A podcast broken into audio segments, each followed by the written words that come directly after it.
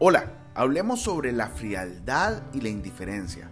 Hoy es 6 de febrero y te saluda el pastor Carlos Vallecero desde Ghana, en África. Como todos los días, yo le oro al Señor para que ponga en nosotros un corazón puro y su presencia nunca, nunca se aleje de nosotros. En Mateo 24:12 leemos, y por haberse multiplicado la maldad, el amor de muchos se enfriará. Hoy te quiero recomendar leer y meditar en Marcos capítulo 24 del versículo 1 al 14. Mira, tú puedes detectar la frialdad identificando primero la indiferencia en una iglesia.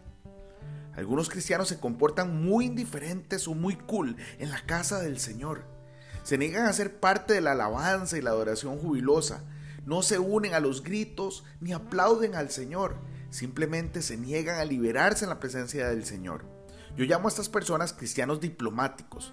Y hoy a todas esas personas les digo, no hay lugar para la diplomacia en el cristianismo, no hay lugar para aparentar ser cool en el cristianismo.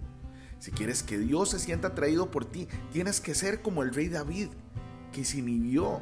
David perdió todas sus inhibiciones cuando danzó ante el Señor. No había frialdad ni indiferencia en su manera de bailar.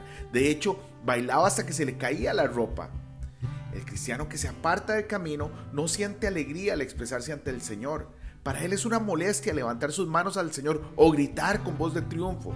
Es asombroso que este mismo cristiano indiferente pierda su diplomacia cuando su equipo de fútbol favorito está jugando. Gritará, chillará y aplaudirá hasta que marquen un gol. He notado que cuando los cristianos se desvían de su camino, primero se vuelven distantes, diplomáticos y desinteresados. Bostezan, parecen aburridos y no dejan de mirar el reloj durante el servicio. Estas son manifestaciones inequívocas de lo que yo llamo frialdad o indiferencia espiritual.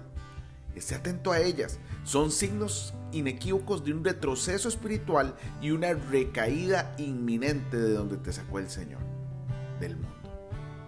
Hoy bendigo tu vida en el nombre de nuestro Señor Jesucristo. Amén y amén.